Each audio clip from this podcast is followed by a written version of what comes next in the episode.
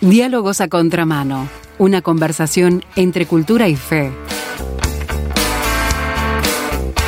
Diálogos a contramano con el doctor Álvaro Pandiani.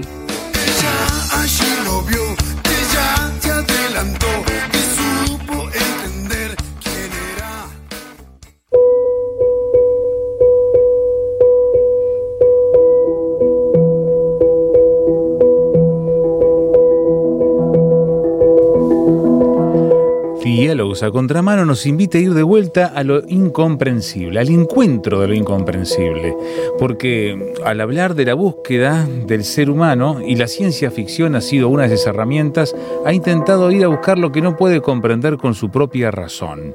Y estamos con el doctor Álvaro Pandiani, cerrando el ciclo de esto que hemos llamado ciclo ficticio por este año con la última parte. Bienvenido Álvaro, ¿cómo estás? Hola, ¿qué tal?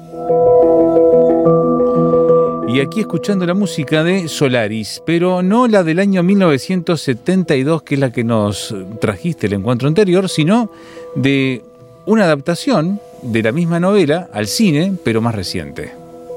Bueno, ya habíamos mencionado que había un remake hecho en Estados Unidos en el 2002, ¿no? cuando hablamos de, de esa adaptación de Solaris en la entrega del martes pasado. Esta nueva versión de Solaris fue protagonizada por George Clooney, que personificaba al psicólogo Chris Kelvin, ese psicólogo que llega a la estación espacial para intentar clarificar los sucesos anormales que estaban teniendo lugar a bordo de la misma. En esta versión también la estación científica está en órbita del planeta y no dentro de la atmósfera como en la novela. Eh, eh, ¿Sabés que esta Solaris es más breve que la anterior? ¿no? 99 minutos de película frente a las casi tres horas Ah. de la versión soviética. ¿no? Sí, casi tres horas, dos horas 49. ¿no? Y te acordás que te dije que es una película súper lenta, con Sí, sí. muchos silencios. Hay que. Bien. Para, para la velocidad del siglo XXI no, Bueno. no funcionaría ahora, ¿no? Sí. Bueno, pero esta del 2002 es igualmente lenta, ¿no? Mirá con vos. diálogos y silencios que se van sucediendo a un ritmo pausado. Eh, sin escenas de acción, no hay escenas de acción, ni escenas de, de- de suspenso extremo, excepto al final cuando la estación espacial se precipita hacia el planeta. Mira. Y al igual que en la versión soviética, esta Solaris es vista como un drama psicológico. Al decir de la crítica, ahora vamos a ir a la crítica, hay, hay- son otros críticos cinematográficos que, que yo este, utilicé para más o menos ver Para era la- contrastar una visión Sí, con la otra. Sí, ¿no? sí, sí. Y, y bueno, hablan de un viaje trascendental, de un viaje interno al subconsciente, de una exploración de la mente. El propio director de la película, Steven Soderbergh, eh, dice eh, respecto a, a su remake, a su película, fíjate lo que dice el director. En mi película me ocupo del significado de los recuerdos. De los recuerdos. Eh, normal, eh, sigue diciendo, normalmente estos influyen en el presente. Sin embargo, en este caso han tomado forma concreta y se han vuelto presente por cuenta propia. Para decirlo con mayor exactitud, se han convertido en un ser humano y ahora la pregunta es, ¿son los recuerdos lo mismo que una persona? Ajá. ¿Qué significa en realidad ser una persona? Claro, una cosa es lo que recuerdo y otra cosa es la persona. La persona que, que se, digamos, cuando habla de tomar forma concreta Claro. es porque se materializa. Entonces, según el propio director de, la de esta película del 2002, el enfoque de la historia, en la adaptación que él realizó, rebasaría lo psicológico y ya andaría transitando los caminos de lo filosófico y lo existencial. Claro. Eh, Como ya comentamos también el martes pasado, los sucesos extraños a bordo de la estación espacial que, que el psicólogo es enviado a investigar consisten en, en la aparición de esas personas que fueron parte importante de la vida y los afectos de los miembros de la tripulación.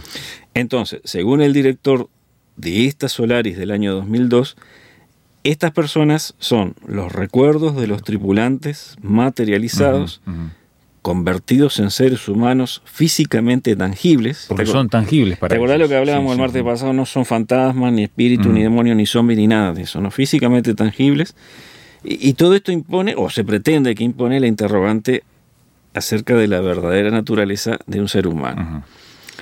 Eh, ¿Sabes qué? En la, en la Solaris de Tarkovsky, la de 1972, el componente de ciencia ficción se considera mínimo. O sea, vos la ves, Ajá. hay, hay partes que parece que estuviera pasando en 1972, Claro. aunque hay una estación espacial a, mi- a- a años luz de la Tierra.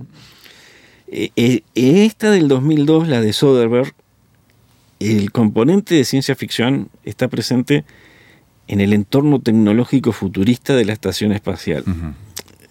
Eh, sin embargo, y, esto es lo interesante, el componente de fantasía científica más notable es justamente el encuentro con una forma de vida extraterrestre sumamente extraña. Una forma de vida que es precisamente la responsable de la materialización de los recuerdos de los protagonistas en personas. Pero personas que piensan, personas que sienten y se expresan, personas que sufren y se hacen preguntas y que también aman.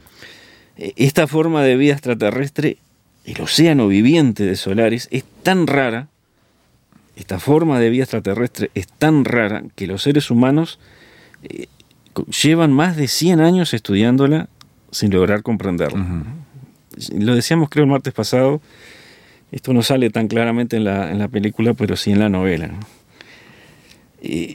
entonces, esto es por lo tanto el encuentro final con algo incomprensible.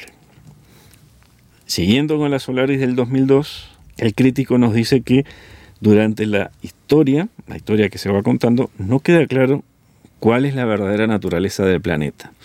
Y luego deja volar su imaginación, el crítico, el crítico cinematográfico deja volar su imaginación. juega y dialoga, Tratando de, eh, de interpretar lo que se ve, esas apariciones de seres humanos que no es posible que estén ahí, el propósito del océano viviente al crearlas y especula que podrían ser extraterrestres que procuran comunicarse con los seres humanos por medio de esas apariencias conocidas, o que podrían ser seres creados por el propio inconsciente de los seres humanos, que, mediante un poder que les habría conferido el océano, o hasta, y fíjate esto, ¿no? porque esto es lo más original, hasta un concentrador de almas concentrador de almas. Ahí ya vamos a, lo metafísico, espiritual. Sí, Y, te cito, la luz blanca que los moribundos ven y donde encuentran a sus seres queridos. Mm.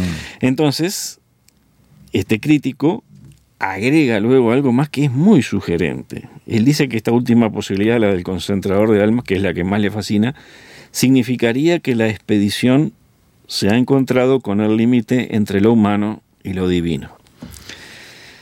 Bueno, no, no tenemos que olvidar que el cine, como la literatura, es un arte y como tal expresa contenido del alma humana.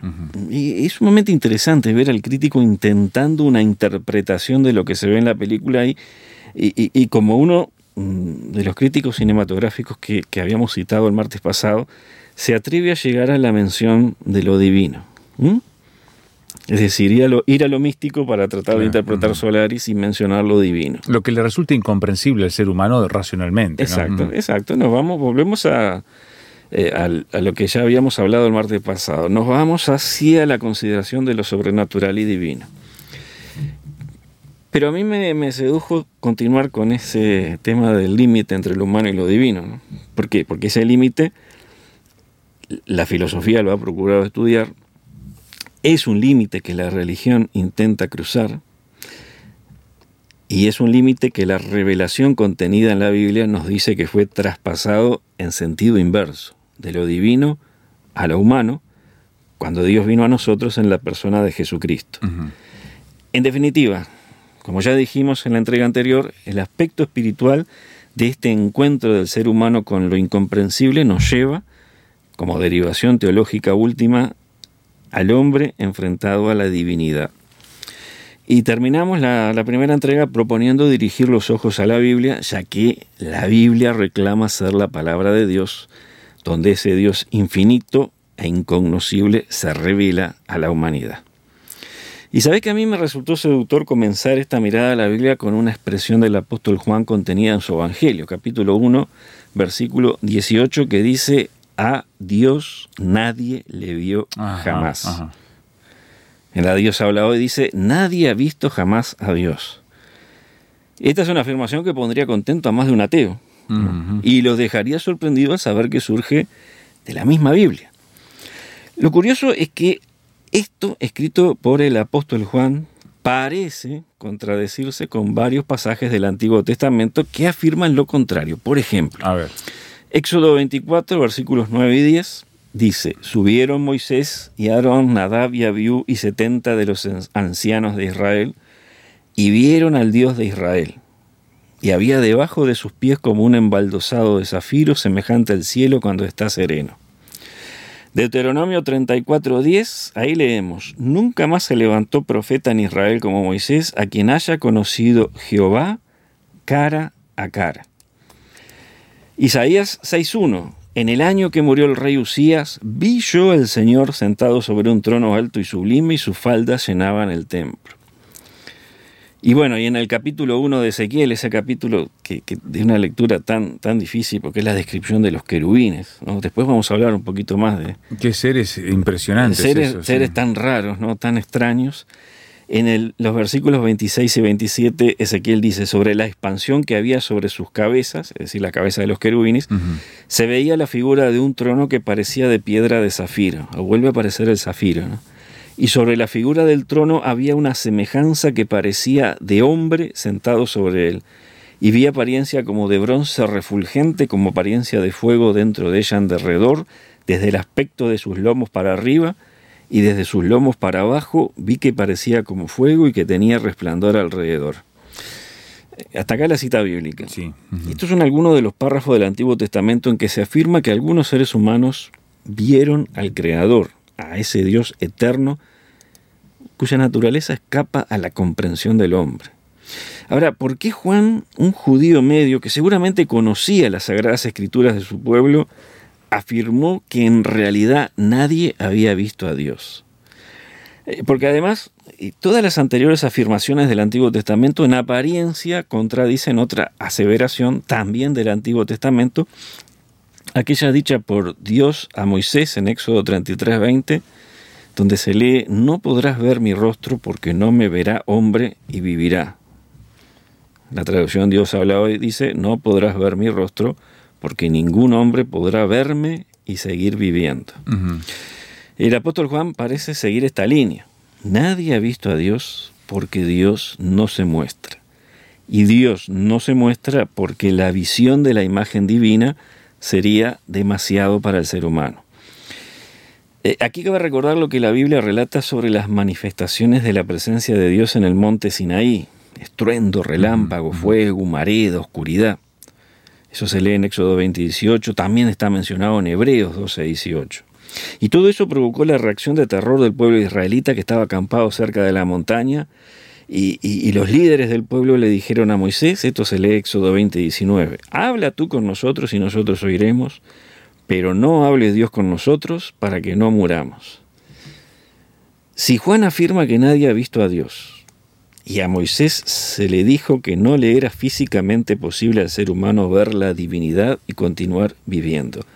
¿Qué fue lo que vio el propio Moisés, Aarón, sus hijos, los ancianos de Israel, Isaías y también Ezequiel?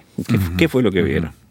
Bueno, ¿y usted qué piensa? Hacemos una pausa, ¿le parece? Y ya venimos enseguida con el doctor Álvaro Pandiani en este ciclo ficticio, mirando, buscando lo incomprensible que es Dios mismo viniendo incluso a hacerse hombre, como nosotros. Lo charlamos enseguida, aquí en Diálogos a Contramano. ¿Quiere opinar? Póngase en contacto con nosotros al WhatsApp, signo de más 598 91 610 610.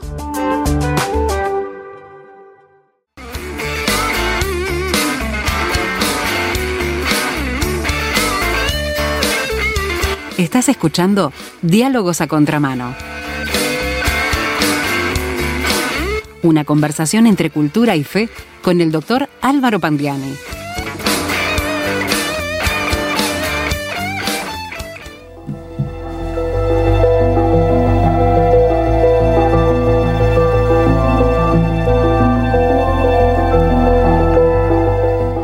La música muestra cuál es el ritmo también de la película. Estamos refiriéndonos a Solaris, lo que está haciendo referencia el doctor Álvaro Pandiani, esta columna de diálogos a contramano para mostrar la búsqueda de respuestas, de buscar entender lo incomprensible, más allá de nuestras facultades incluso, y el libro de Ezequiel, de Isaías, lo que planteó Moisés también, allí por el Éxodo, cuánta cosa buscando entender eso que se revelaba por visiones en su época, Álvaro. Sí, el hombre parado ante la divinidad y tratando de comprenderla. Y describirla de alguna manera con palabras, ¿no? Bueno, y uno de los profetas que mencionamos, que es Ezequiel, lo decíamos ah, casi antes de terminar el bloque anterior, relata una visión de seres celestiales sumamente raros, seres exóticos y yo te diría hasta atemorizantes, los querubines. La descripción es por momentos enrevesada, cuesta imaginarlos en base al detalle del relato.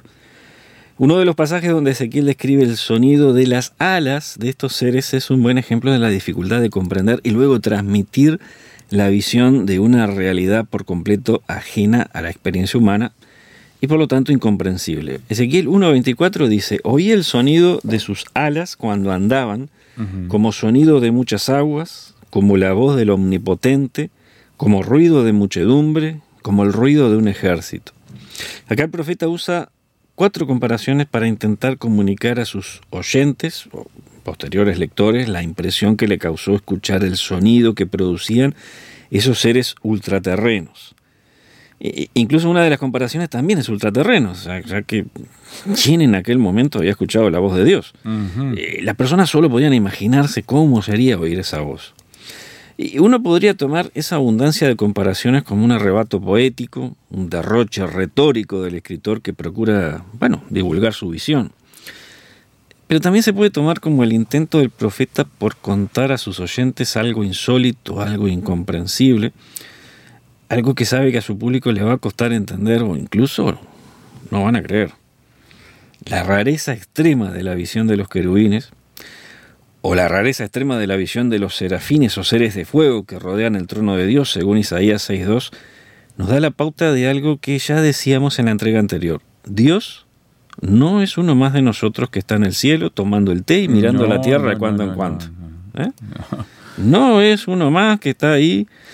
Cuando hablamos de buscar a Dios, hablamos de tener contacto con un ser eterno, infinito y todopoderoso. Atributos que si los pensamos bien nos resultan también totalmente incomprensibles. Repito, eterno, infinito, todopoderoso. Atributos incomprensibles. nos superan, sí, sí. Claro. Por eso muchos procuran ir por la vía más simple, negar la existencia de ese Dios. Claro. Afortunadamente, en este contacto tan desventajoso, digo desventajoso porque frente a la eh, inconmensurable grandeza de Dios, nosotros somos apenas, ¿no? Sí, sí. En este contacto tan desventajoso hay algo a nuestro favor. Ese Dios eterno, infinito, todopoderoso e incomprensible nos ama. Y ese es una, un diferencial enorme. Él nos ama.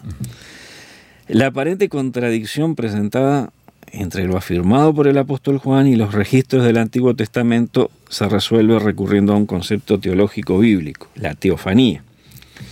La teofanía es una aparición o manifestación visible de Dios, en particular en el Antiguo Testamento. Definición del libro de teología está la, fuente al pie del artículo. La teofanía es una manera de ver a Dios, o, o mejor dicho, una manera en que Dios se hace visible a los seres humanos generalmente, generalmente como un simple ser humano, en eras anteriores al nacimiento de Jesucristo. Si conjugamos las visiones antropomórficas de Dios en el Antiguo Testamento, incluso las más majestuosamente ultraterrenas como la de Ezequiel, si conjugamos esas visiones antropomórficas con la afirmación de Juan, la conclusión es que ese Dios eterno y todopoderoso solo mostró un aspecto de sí mismo aquello que los seres humanos podían resistir. La visión culminante de la verdadera naturaleza de la divinidad está velada a los ojos humanos, por lo menos de este lado del umbral de la muerte. Claro, claro. Esto debería ser suficiente para despertar el adecuado temor reverencial ante Dios. Pero por otro lado, hay una afirmación acerca de las capacidades cognitivas de ese ser que llamamos genéricamente Dios. Una afirmación dicha en forma muy simple, tal vez por ser más adecuada para el hombre antiguo, pero una afirmación que debería ayudarnos a dimensionar mejor la clase de entidad con la cual estamos tratando. En Isaías 40, 28 se lee, su entendimiento no hay quien lo alcance. Y mira cómo lo traduce Dios habla hoy. Su inteligencia es infinita. Eh, pero que, es que esto parece escrito a propósito, con 2.700 años de antelación. Un rato. Eh, sí, para aquellos que hoy en día se entusiasman con la posibilidad de la existencia de extraterrestres más avanzados que nosotros. Según la Biblia, Dios no está simplemente más avanzado científica y tecnológicamente que nosotros. Ese ser, esa entidad suprema, infinita, eterna y todopoderosa, tiene un poder intelectual infinitamente superior al humano. En el libro de Job se habla en forma poética del poder de Dios. Y en el monólogo en el cual Dios increpa a Job por algunos dichos arrogantes que había tenido Job, se expresa así. Fíjate, capítulo 38, versículo 4 y 5, Dios diciéndole al ser humano, ¿dónde estabas cuando yo afirmé la tierra? Dímelo si de veras sabes tanto. ¿Sabes quién decidió cuánto habría de medir y quién fue el arquitecto que la hizo? Y hay otro pasaje similar, por allá por los versículos 31 al 33, pero de más vasto alcance. Ahí dice, ¿eres tú quien mantiene juntas a las Pléyades y separadas las estrellas de Orión? ¿Eres tú quien saca a su hora al lucero de la mañana? ¿Eres tú quien guía a las estrellas de la osa mayor y de la osa menor? ¿Conoces tú las leyes que gobiernan el cielo? ¿Eres tú quien aplica esas leyes en la tierra? Hmm. La inconmensurable grandeza de Dios en estos párrafos de la Biblia es épica y no es menos real porque esté expresada en términos poéticos y no científicos. Después de todo, la Biblia es la palabra de Dios para el ser humano, es palabra divina para el alma humana. Y el alma humana que necesita de Dios, que necesita de su poder y su amor, también necesita de cuando en cuando algo de poesía. Quienes pretenden alimentar su alma solo con ciencia, se mueren de hambre espiritual. Regresando a la expresión del apóstol Juan, esa expresión que está escrita en su Evangelio 1.18, ahora vamos a citarla completa. A ver. A Dios nadie le vio jamás. El unigénito Hijo que está en el seno del Padre, Él le ha dado a conocer. La expresión que está en el seno del Padre se traduce en la Dios habla hoy como que vive en íntima comunión con el Padre. Eso es lo que significa. Por supuesto, como cualquiera puede imaginarse, cuando la Biblia habla del Hijo unigénito o Hijo único de Dios, está hablando de Jesucristo. La epístola a los Hebreos comienza de la siguiente manera. Dios, habiendo hablado muchas veces y de muchas maneras en otro tiempo a los padres por los profetas, en estos postreros días nos ha hablado por el Hijo, a quien constituyó heredero de todo y por quien asimismo hizo el universo. Esto está en Hebreos 1, versículos 1 y 2. Es un párrafo del Nuevo Testamento que resulta muy interesante porque la expresión por quién hizo el universo puede interpretarse como que el universo, ese vasto, inconmensurable universo que habitamos, fue hecho por causa de Jesús o por medio de Jesús. O las dos cosas. Sí, sí. El Nuevo Testamento dice cosas notables acerca de Jesucristo que nos dan un vislumbre de la naturaleza real de aquel que anduvo entre los seres humanos vestido de túnica y calzado con sandalias. El apóstol Pablo hace una afirmación sorprendente. Dice que Jesús es la imagen del Dios invisible. Esto está en Colosenses 1.15. El propio Jesús, aún en los días de su humanidad entre los hombres, afirmó, el que me ha visto a mí, ha visto al Padre. Juan 14, 9. La forma culminante del Dios eterno, infinito e incognoscible, la forma culminante de manifestarse a nosotros fue Jesucristo. Todo lo que Dios es está en Jesús. Y esto es lo que afirma el apóstol Pablo en Colosenses 2.9, donde se lee, en Él habita, está hablando de Jesucristo, ¿sí? En Él habita corporalmente toda la plenitud de la deidad la deidad o la divinidad incomprensible, inabarcable para la mente humana, la divinidad ultraterrena y por completo fuera del alcance de la inteligencia del hombre, cruzó ese límite entre lo divino y lo humano y se acercó a los hombres y mujeres en Jesucristo. Cuando el ser humano se enfrenta a la divinidad, queda abismado y perplejo. Ahí sus opciones son no creer, o perderse en una inmensidad más allá de toda comprensión humana. Pero cuando miramos a Jesús, vemos que esa inmensidad infinita del Creador se encarnó voluntariamente y por amor hombre, claro. en un hombre. Sí, sí, por amor. por amor. Un hombre que vino a hablarnos del Padre Celestial en términos sencillos que pudiéramos entender. Y sobre todo un hombre, el hombre Jesús de Nazaret, que se preocupó de que el corazón humano comprendiera lo principal de ese Dios eterno, su amor, su amor. Así que miremos a Jesús, miremos a Jesús. Gran desafío, en esta época también que estamos viviendo miremos a Jesús, miremos a Él viniendo y como hablabas vos de Solaris, ¿no? Que se materializaba. Bueno, Dios se materializó de alguna manera, podemos decir, al encarnarse, al hacerse hombre, al tomar forma humana, al nacer como un niño en un pesebre, al vivir toda la vida que nosotros vivimos y de esa forma mostrarnos la cercanía que Él intentó con nosotros aunque a nosotros a veces nos cuesta tanto, ¿no? y, no podemos darle la vuelta eh, de entender completamente ese misterio de la encarnación de Dios. Pero allí está. Y queremos ir por el lado de la ciencia, ¿verdad? Estamos en la era de la ciencia. Sí, sí. Y tenemos que darle a nuestras almas, dijimos hace un rato, un poquito de poesía, pero sobre todo un poquito de fe. Y que esa fe esté depositada justamente en aquel que nos reveló esa inmensidad inconmensurable de la divinidad en la persona de Jesucristo. El encuentro con lo incomprensible a nivel humano para que podamos tener ese amor de Dios expresado por nosotros. Qué desafío y qué oportunidad tan grandiosa que tenemos. ¿Quiere usted charlar con el doctor Álvaro Pandiani acerca de esto? Puede hacerlo en el sitio web de Radio Transmundial en rtmuruguay.org rtmuruguay.org o mándenos un mensaje para charlar con nosotros acerca de esto por mensaje de WhatsApp o SMS al 091 610 610. Muchas gracias Álvaro por traernos entonces este desafío y que lo incomprensible entonces se haga realidad cuando miramos a través del mensaje de amor y de fe en Jesucristo. Amén. Hasta, será hasta el próximo Diálogos a Contramano. Ahí estaremos.